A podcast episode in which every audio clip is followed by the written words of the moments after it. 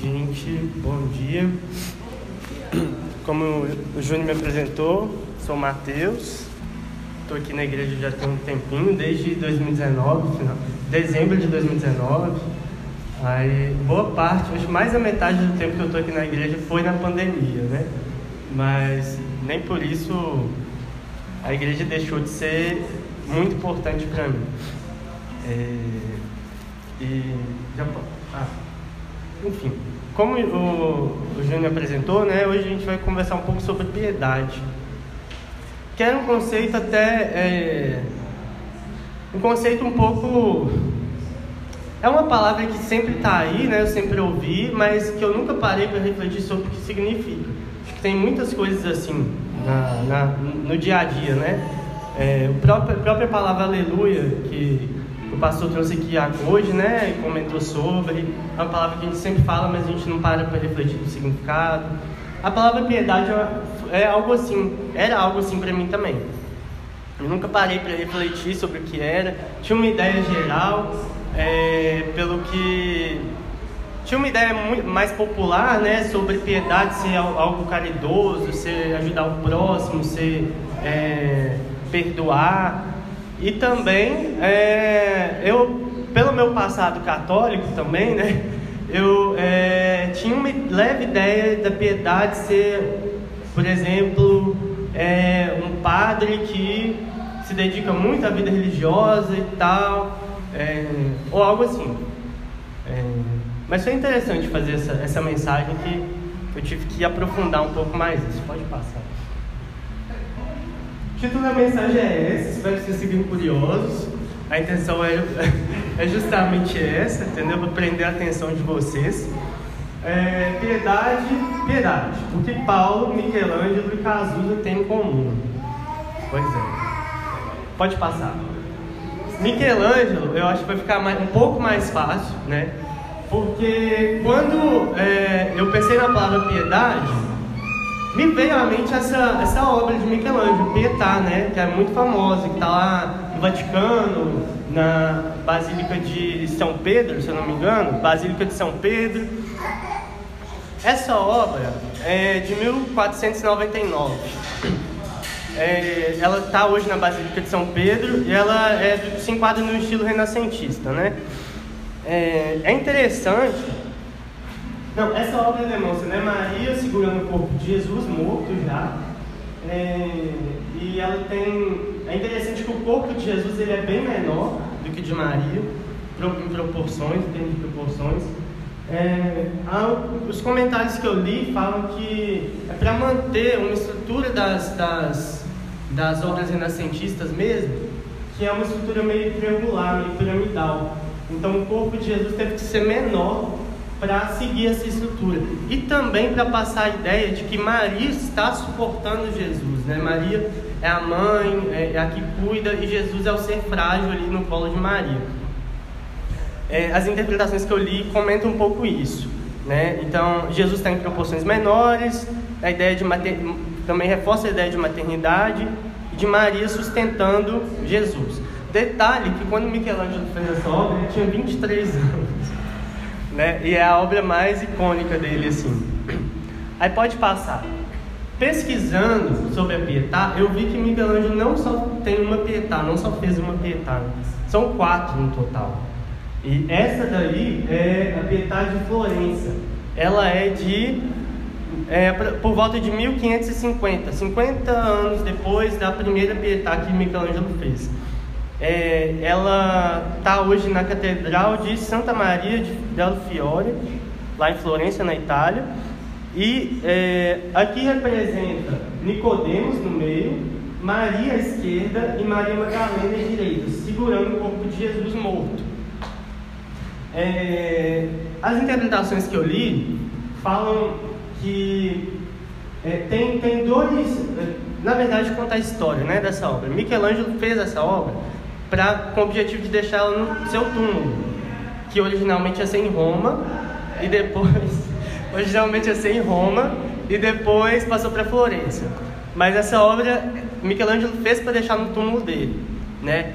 E as interpretações que eu li falam o seguinte: do lado esquerdo está a figura de Maria, mãe de Jesus, e ela está tá pequena aqui, talvez não dê para perceber muito, mas ela está com uma cara bem severa, uma, uma, uma aparência bem severa, bem triste.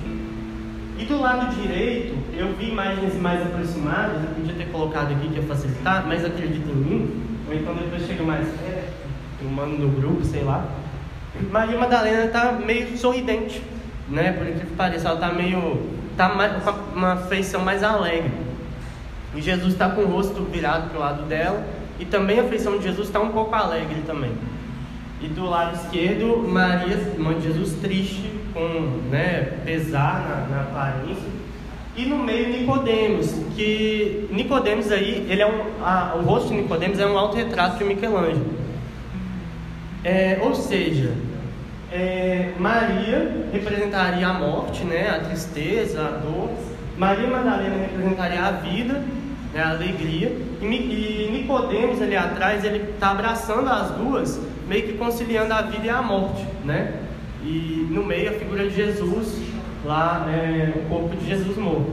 Então seria uma, uma conciliação entre a vida e a morte, entendeu? Para simbolizar uma paz na morte de, de Michelangelo mesmo. Então essa foi as interpretações que eu li, né?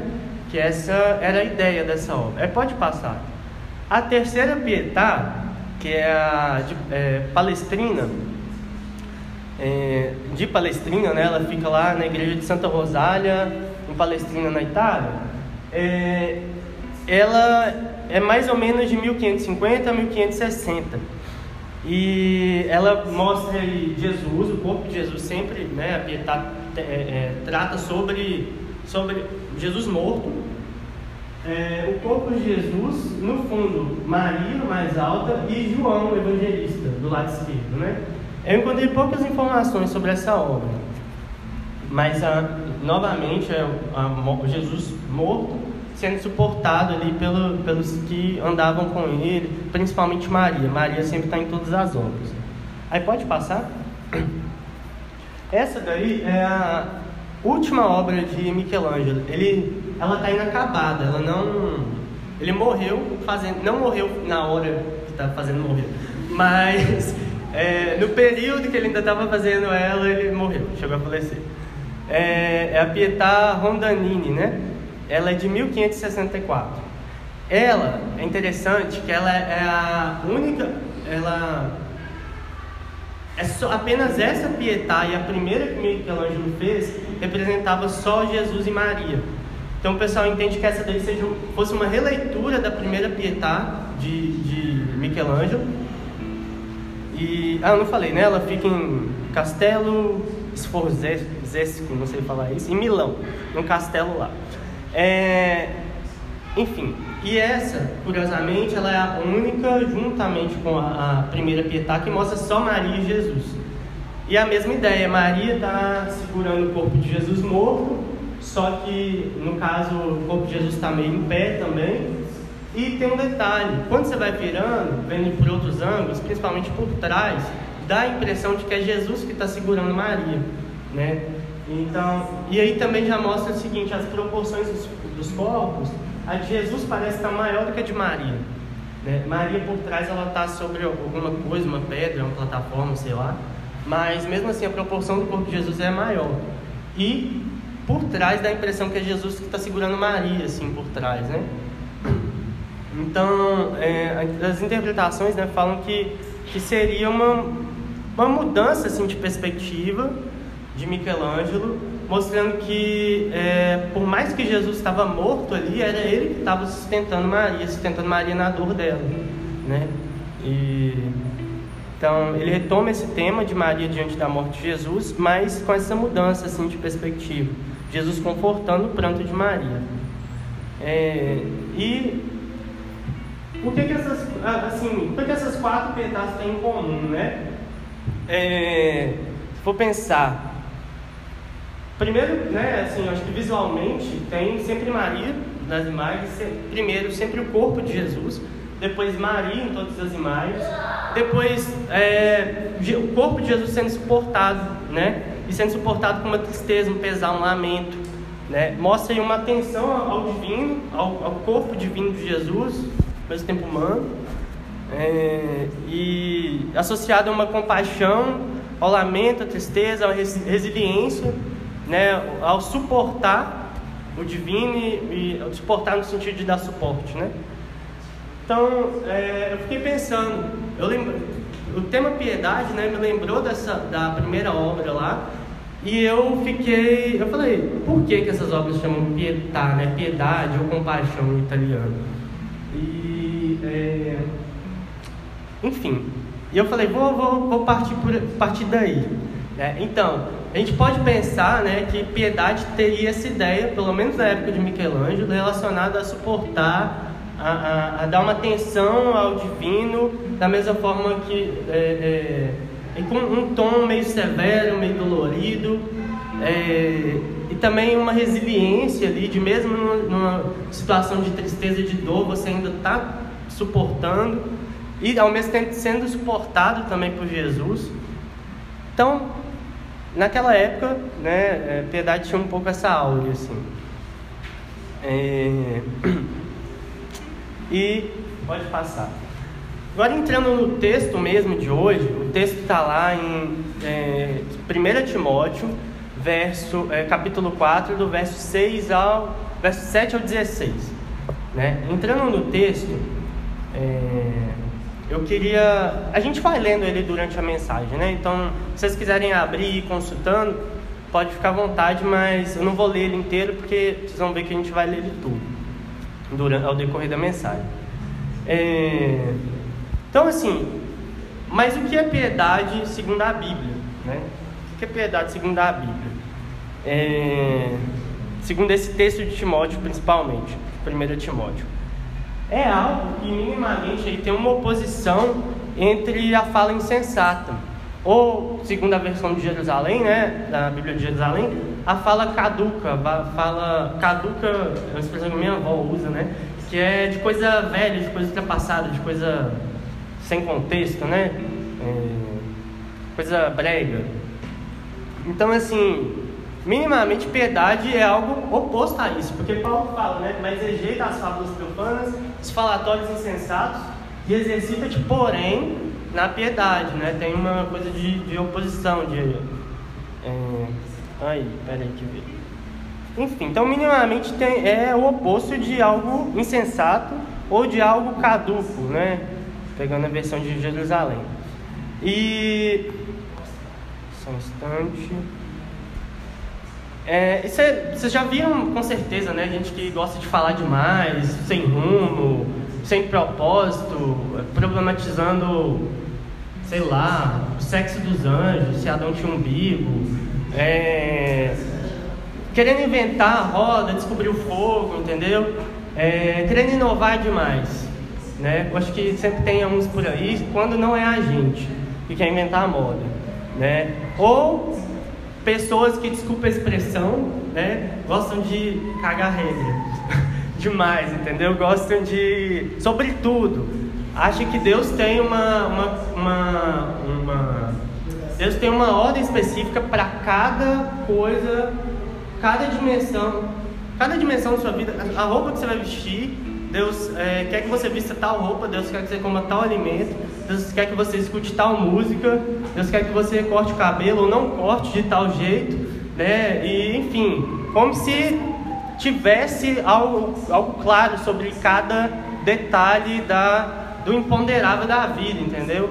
É, então assim, de um lado uma fala insensata, por um lado, né, de sem rumo, sem objetivo, sem propósito. Por outro, uma fala também que quer ter propósito demais e às vezes acaba forçando a barra, né? Então acho que piedade parece ser o oposto disso. Parece ser algo oposto disso.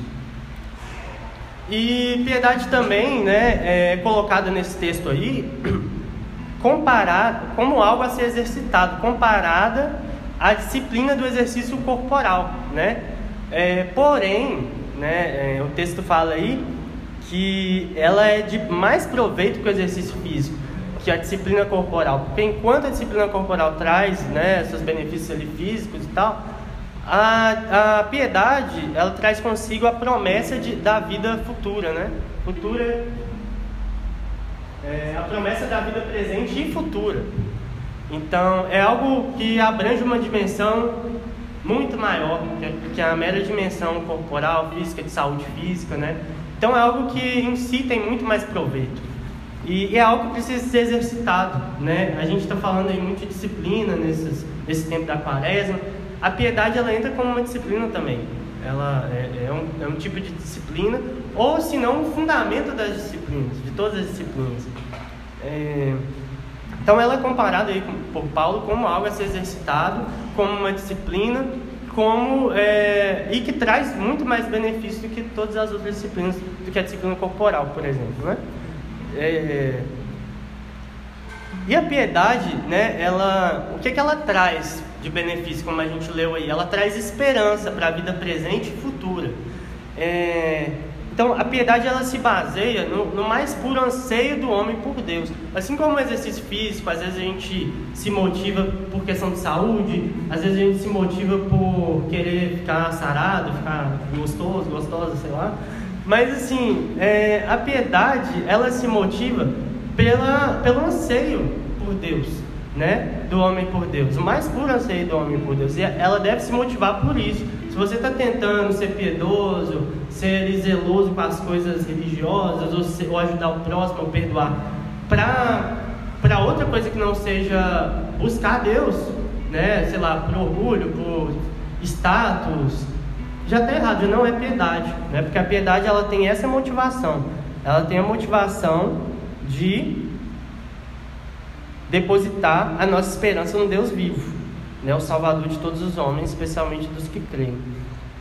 Então, é, a piedade se baseia nisso, no mais puro anseio do homem por Deus, é, de pessoas que reconhecem sua pequenez, suas limitações, suas necessidades de uma vida ordinária. Assim como a pessoa reconhece que ela precisa de exercício físico para melhorar a saúde, né? ela precisa de exercício físico para ter mais ânimo no dia a dia, porque ela está num corpo que se deteriora e que é fraco, ela precisa se fortalecer, né? A pessoa que exerce a piedade, ela reconhece também que ela é pequena, que ela é fraca em buscar a Deus, em estar próximo de Deus, que a esperança dela em Deus ela se abala facilmente, né? Então é uma pessoa que reconhece isso, reconhece a sua necessidade, a sua condição ordinária, né? A sua condição que precisa ali todo dia estar tá exercitando isso, assim como a pessoa que faz exercício físico precisa exercitar isso todos os dias para é, se fortalecer. Então ela reconhece que ela precisa de, de uma certa disciplina, de uma certa é, ordinariedade, não sei se essa palavra existe, mas é, então ela reconhece sua limitação, né? E justamente porque a esperança dela não está em nós, não está no fantástico que a gente pode fazer, não está na, na roda mais redonda que a gente pode inventar, ou no fogo mais quente, mais luminoso que a gente pode descobrir, né?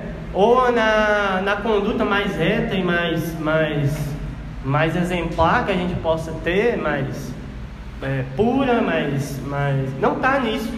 A nossa esperança está em Deus, né? no Deus vivo. Então, assim, é, está no Deus vivo, o Salvador de todos os homens, especialmente dos que creem. Então, a piedade ela se baseia nisso.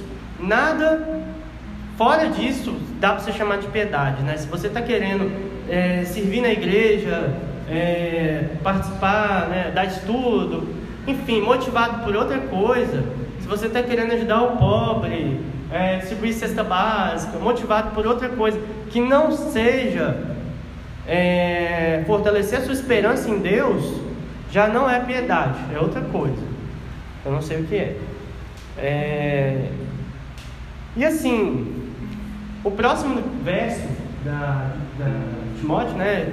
É, Timóteo 4,12, 1 Timóteo 4,12, é interessante que meio que é, é, não é do nada, né? Porque a carta está sendo escrita a um jovem líder ali, então, Paulo está se referindo especificamente a ele.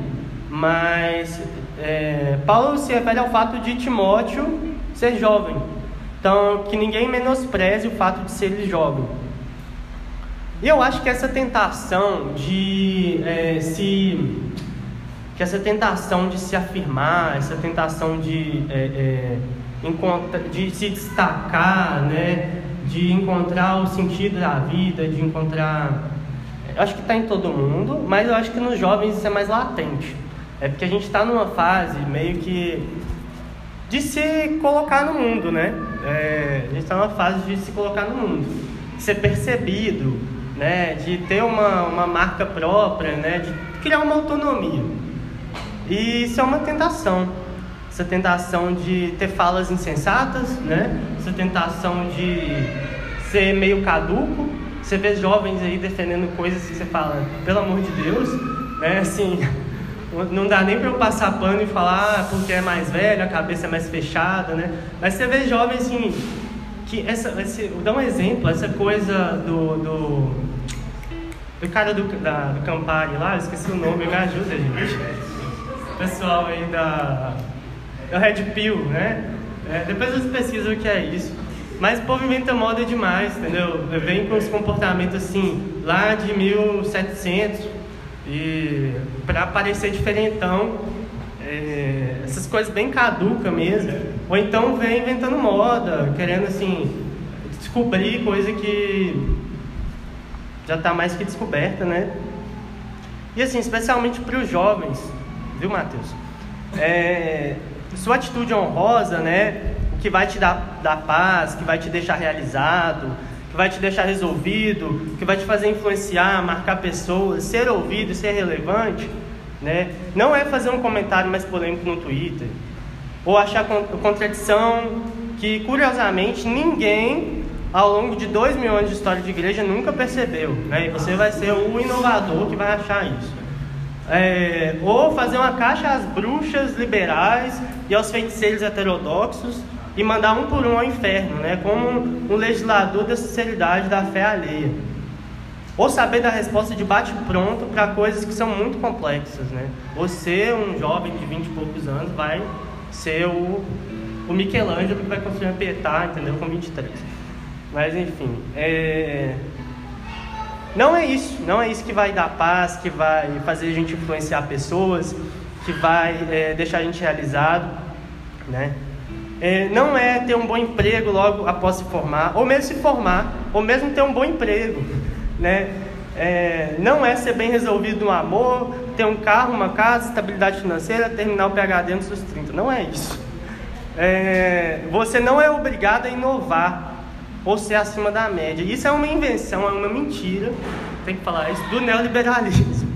Sabe? Você tem que inovar toda hora, você está sempre insatisfeito com o que você é, com o que você tem, com o tradicional. Isso é uma mentira. Entendeu? Você não é obrigado, não tem obrigação nenhuma. Como diria Billy Joel, né? Vai, devagar, vai devagar, sua criança louca. Você é tão ambicioso para um jovem, é... ao mesmo tempo, o seu potencial não deve ser minado, né? por padrões de exigências desumanos que ignoram o que Deus te criou para ser. E nisso eu queria ler os quatro versos anteriores desse, desse trecho. Queria que vocês abrissem 1 Timóteo 4, do 1 ao 4. É, diz assim, né? Eu vou ler na versão da Bíblia de Jerusalém. O Espírito diz expressamente que nos últimos tempos alguns renegarão a fé dando atenção a espíritos sedutores e a doutrinas demoníacas, por causa da hipocrisia de mentirosos que têm a própria consciência como que marcada por ferro quente. Eles proibirão o casamento, exigirão a abstinência de certos alimentos, quando Deus os criou para serem recebidos com ação de graças pelos que têm fé e conhecem a verdade. Pois tudo o que Deus criou é bom e nada é desprezível, se tornando se tomado com ação de, ações de graças. Ou seja, você não é obrigado a inovar, né, a ficar se pressionando a ser o diferentão, a descobrir a coisa mais relevante. Mas também você mas também você não pode deixar o seu potencial que Deus te deu, entendeu? que Deus criou e colocou em você, ser minado por padrões que ele não estabeleceu, por padrões que desconsideram a nossa humanidade, entendeu? Isso é algo a se observar, assim. Porque ainda hoje. Só um instante, deu um problema. Ainda hoje. Ainda hoje tem muita. Assim, tem muita teologia difícil de lidar. É, difícil de. Que, que fecha os olhos mesmo para o mundo que a gente vive. Né? E espero que a gente não, não reproduza isso, não seja isso. Mas continuando, é... a piedade, né? Pode passar o próximo verso. Ela tem a ver com fazer, como eu disse antes, né? Com o ordinário, com fazer o que tem que ser feito, com motivado, antes de tudo, pela esperança no Deus vivo, mas fazer o que tem que ser feito, o que tem para fazer. Né? Isso envolve principalmente a nossa atenção ao divino, pegando aí os exemplos da, das pietagens de Michelangelo, né? É, ao conhecimento da nossa fé, que direciona a nossa vida comum do dia a dia em Jesus Cristo. Não dá, né? Assim, a gente é cristão, então que fundamento, o fundamento da nossa fé é Jesus. Então não dá para a gente é, seguir e fazer as nossas coisas do dia a dia sem olhar para Jesus, entendeu? Senão não tá, ele não está sendo o nosso fundamento. Então, é, eu acho que é, acho não, é o mais ordinário, o mais básico é, do nosso dia, tem que ser buscar a Deus, entendeu? A gente tem que ter um espaço para isso. É, isso é a base de uma vida piedosa, verdadeiramente piedosa, com fundamento. O fundamento é, que sustenta tudo, né? O único fundamento capaz de sustentar uma vida piedosa. É, então, conhecer a Deus e ser moldado pela Sua palavra, ser moldado em comunhão com os outros irmãos é o básico da vida cristã.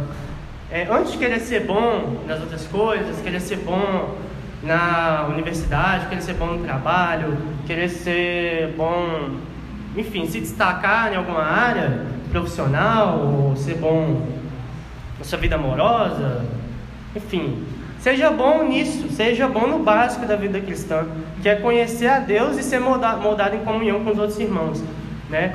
Porque senão isso não se sustenta, essas outras coisas não se sustentam e não vão estar fundamentadas pela verdadeira, verdadeira piedade.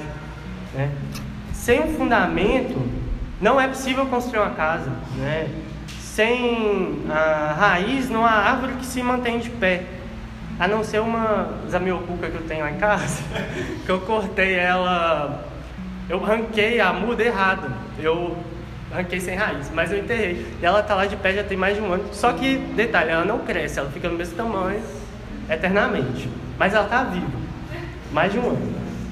É, mas enfim, você não é uma zamiocuca.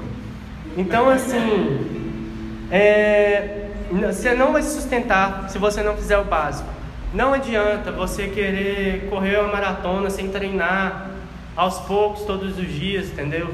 É, não adianta você querer fazer um jejum enorme se você não, não se acostumou em se negar em pequenas coisas, se disciplinar em pequenas coisas. Né? Se ser o, o um, fazer uma coisa grandiosa se você não foi é, é, moldando aquilo aos poucos. Se não tem nada melhor para tipo, moldar na vida piedosa do que a palavra de Deus, do que a vida em comunhão.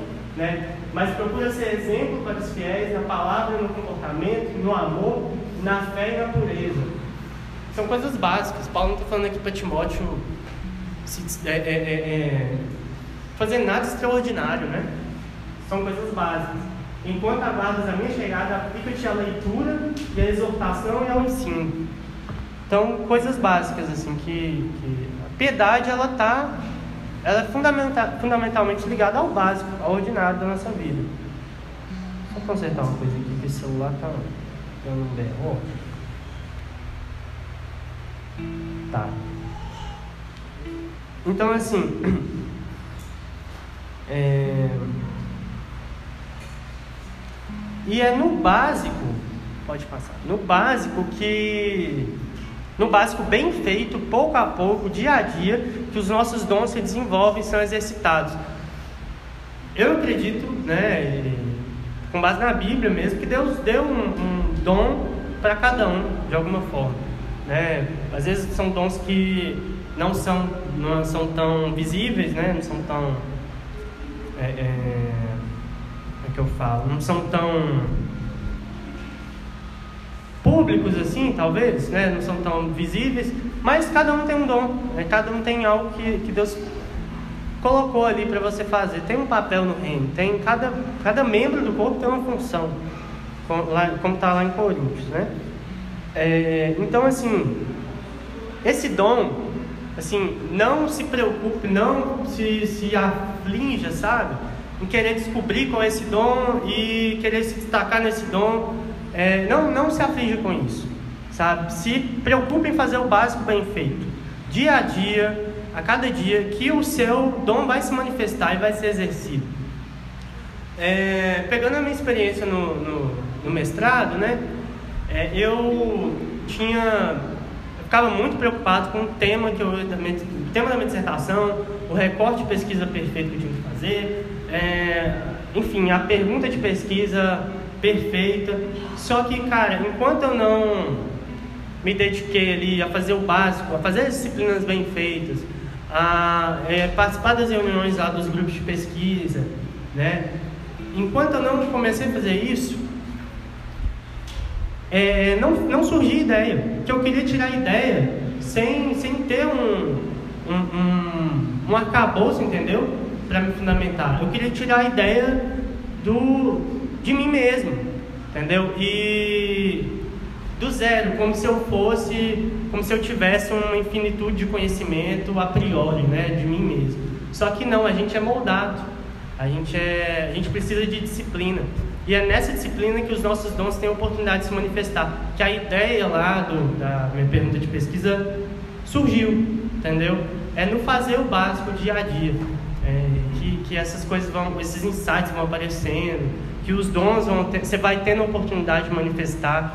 Às vezes, é, eu vou falar disso mais adiante, no final acho que cabe mais isso, mas, por exemplo, é, trazendo para outra área, né? Às vezes você tem, você quer muito que um amigo seu se converta, e aí você fica sempre pensando em formas assim, estratégicas, né? De, de infalíveis de trazer ele para Jesus. E, sendo que você vai tentar botar em prática e não, não dá. Às vezes fica forçado, às vezes não é, é, fica sem contexto, às vezes você, você, paga mico, entendeu? Sem necessidade. É, sendo que você podia só se preocupar em viver seu ordinário ali e conviver com ele e é, com esse seu amigo, sua amiga, que essa oportunidade, sabe, de falar de Jesus de forma significativa vai aparecer, né? É, precisa da gente. Eu aprendi isso muito na BU. É, a BU, a Aliança Bíblica Universitária, para quem não conhece, né? Eu participei dela, participo até hoje, já tem uns, desde 2015, tem um bom tempo, uns oito anos quase. E é, a gente tinha uma pegada de evangelismo assim bem diferente dos outros movimentos lá da, universitários, né? Quando o pessoal faz intervenção, nada contra intervenção assim, mas intervenção na portaria, entregando, entregando panfleto, cartaz, uns evangelismos assim de, que eles chamam de evangelismo de impacto, né? A gente prezava mais na convivência. É, então, assim, a gente participava das assembleias que tinham nas universidades, coisa que, que crente muitas vezes tem medo de ir, mas que é essencial. Se você quer conhecer a vida do lugar que você está, você tem que participar das coisas que tem ali, né? Tanto na cidade, publicamente, quanto na, na universidade. Né? Você tem que participar das coisas que são relevantes ali. Então a gente ia nas assembleias, aí a gente ia nas, nas caloradas, a gente, é claro que sim, prezando o bom senso, né, tomando cuidado, né, assim, de acordo com, com o nosso limite também. Mas a gente é, ia almoçar no bandejão todo dia com amigos da turma que não eram, não eram cristãos e tal. A gente prezava muito mais pela convivência e nisso aos poucos as oportunidades iam aparecendo. Né? É, e é uma coisa intencional também, conviver com gente que não pensa como você é uma coisa que cansa, é uma coisa que te desgasta. Então, não, assim, não vem falar que ah, é porque você está sendo um covarde, você não quer lá colocar o cartaz e ser intencional. Eu estou sendo intencional assim na minha convivência que me desgasta, entendeu? Para ser um exemplo de Jesus na vida daquela pessoa. Então, é uma forma muito válida de evangelismo, que eu acho que também está muito pautada nessa ideia, nessa vida piedosa, né? É, de parar de querer é, é, ser, assim, que eu falo. Ser algo extraordinário. Seja o ordinário, entendeu? Isso é muito piedoso. Então, assim, fazer o básico no dia a dia, no seu devocional diário, no, nos cultos ao domingo, aos domingos, né, nas celebrações comuns, que entre ano sai ano, nos relembram né, dos acontecimentos importantes para a nossa fé. A gente, no caso aqui, a gente, né, a igreja é, é, que preza, segue né, o calendário litúrgico, então isso é muito, muito evidente. Né? Vocês vão ver, se tiverem oportunidade de vir na celebração de Páscoa, venham. Inclusive, antes, um dia antes da Páscoa, vai ter uma parada muito massa aqui, chama Experimento Marcos. É uma peça que a gente vai ensinar o Evangelho de Marcos inteiro, em 90 minutos, com gente, gente amadora, sem figurino, entendeu? Tem tudo para dar errado, mas dá certo. Vem, vem. Então, assim, é, nessas celebrações que entra ano, sai ano, vai lembrando a gente, né? que entra no ordinário também, entra no rotineiro do nosso ano. É, no acolher o necessitado que está diante de nós, né, também, dar ouvidos a um amigo aflito, dar suporte é, a outro em seu sofrimento, compadecer nos lamentos, tristezas e alegrias, né, suportado pela esperança que temos na obra de Cristo. Eu acho que as imagens de Michelangelo passam muito essa, essa ideia assim. Tá a, a afeição triste, aflita de Maria, dos outros, dos outros personagens, diante da morte de Jesus, e mesmo assim eles estão dando um certo suporte ali para o corpo de Jesus e estão sendo suportados por Jesus também, né? É, então, a vida piedosa entra tudo isso. E no, no dia a dia, né? Você vai ajudar o, o necessitado que aparecer diante de você, que Deus colocar diante de você para ser ajudado. É, claro que é interessante fazer movimentos, fazer né, é, coisas maiores e tal, mas é, é, sempre com o que a gente consegue fazer, né? Deus, então, se Deus te deu capacidade de fazer alguma coisa, faça, faça o melhor que você consegue com o que Deus te deu. É, então, nas, na nossa vida cotidiana, nos trabalhos e outros afazeres também, né? Trabalho, casa, é, cuidar de filhos, enfim. Suportados pela mesma esperança. Sempre o que suporta a nossa ação no mundo, a nossa existência no mundo é a esperança é, na obra de Cristo. É, e nisso os nossos dons têm oportunidade de se manifestar e ser aperfeiçoados. Então, assim, é, se dediquem a essas coisas, né, é, ao que Deus te confiou a fazer agora, a cada dia, né, tanto eclesiasticamente quanto na vida, entre aspas, secular. Porque a gente sabe que uma vida que se fundamenta pela piedade, né, que se fundamenta pela, pelo conhecimento da nossa fé, pela, pelo, pela esperança em Deus, não é uma vida secular, né? É uma vida, é uma vida esperançosa em Cristo, é uma vida piedosa, exatamente, obrigado. É, então, assim, nisso os nossos dons vão se manifestando, né? E tem cuidado de ti, de ti mesmo e do teu ensino.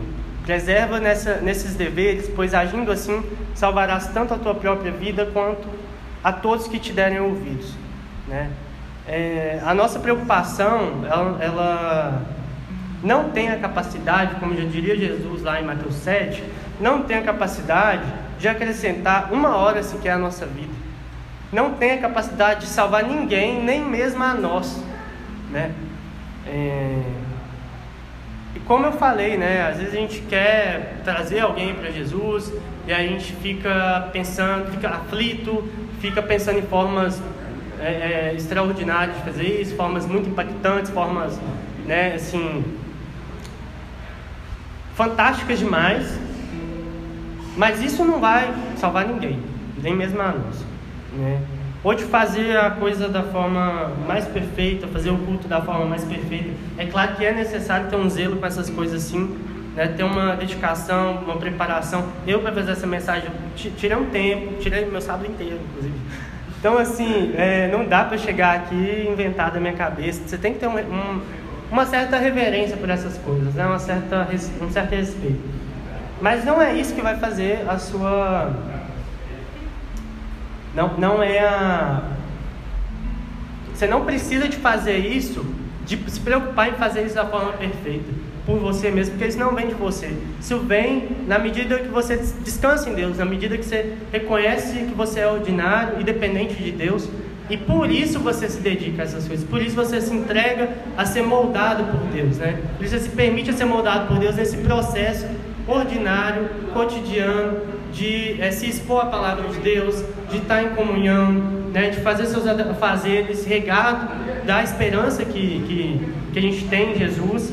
Então, assim, é, é nisso, nisso que a gente cresce. E a nossa preocupação tem que, na verdade, a gente nem tem que se preocupar, né? Essa atitude de fazer tudo ordinariamente, cotidianamente, de forma tranquila, é uma atitude de descanso em Deus. Então a gente tem que descansar, na verdade, em Deus. O caminho da piedade é isso, aceitar que a gente é ordinário mesmo e que tá tudo bem ser ordinário, que querer ser ordinário, extraordinário é uma coisa fora da nossa capacidade, é uma coisa que vai desgastar a gente e infrutífero, é um correr atrás do vento, entendeu? É, é inútil, é inútil.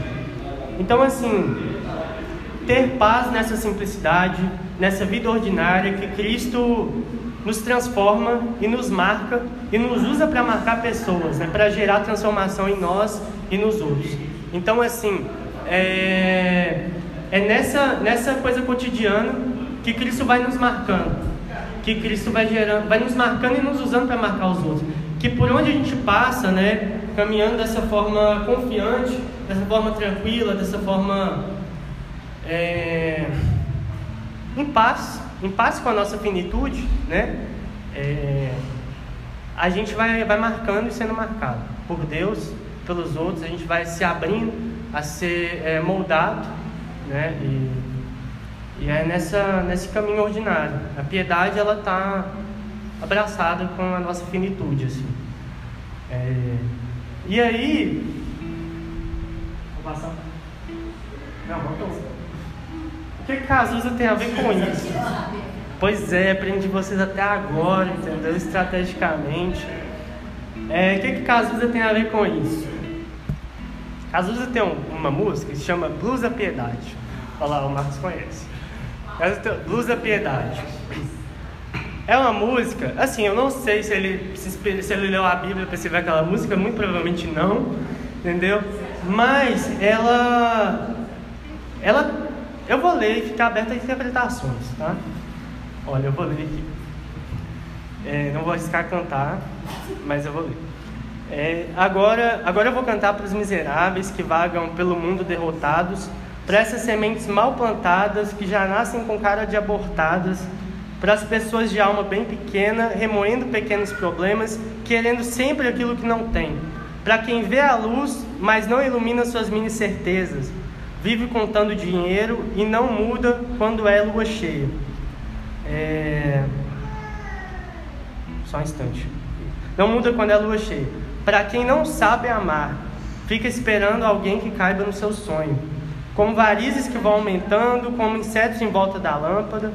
Quero cantar só para as pessoas fracas que estão no mundo e perderam a viagem.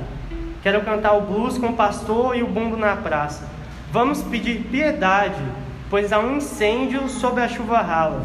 Somos iguais em desgraça, vamos cantar o blues da piedade. Aí tem o um refrão, né? Vamos pedir piedade, Senhor, piedade, para essa gente careta e covarde. Vamos pedir piedade, Senhor, piedade, lhes dê grandeza e um pouco de coragem. Pode ter vários aspectos nessa música aqui, né, que não, não usam termos da nossa fé, é, mas eu acho que assim é muito graça comum, né? É, essa a, a, nossa finitude, a nossa fraqueza é, ter sido reconhecida como algo a ser é, compensado, por outro lado, com a piedade, com um comportamento piedoso, né? Reconhecer essa finitude, essa fraqueza, ser um comportamento piedoso. E é isso que ele pede aqui na, na oração dele para Deus, né? Nessa música. Piedade para essa gente careta e covarde, né? Esse careta eu pensei muito com o termo caduco lá da, da Bíblia de Jerusalém, né? Algo velho que não cabe mais. É... E sim, são pessoas que vê a luz e não ilumina suas mentes certezas, né? Você vê a, a, a, conhece um pouco a Deus e quer sempre jogar, em vez de você jogar a luz em você mesmo, ver o que você precisa mudar no seu dia a dia, você quer apontar o dedo para o outro, né? É, várias coisas, fica aberto a interpretações. E procura essa música, muito boa. Na voz da Cássia ela, é melhor ainda. É, então, assim, que Deus nos dê coragem né, para viver, viver a grandeza de uma vida piedosamente ordinária. Amém.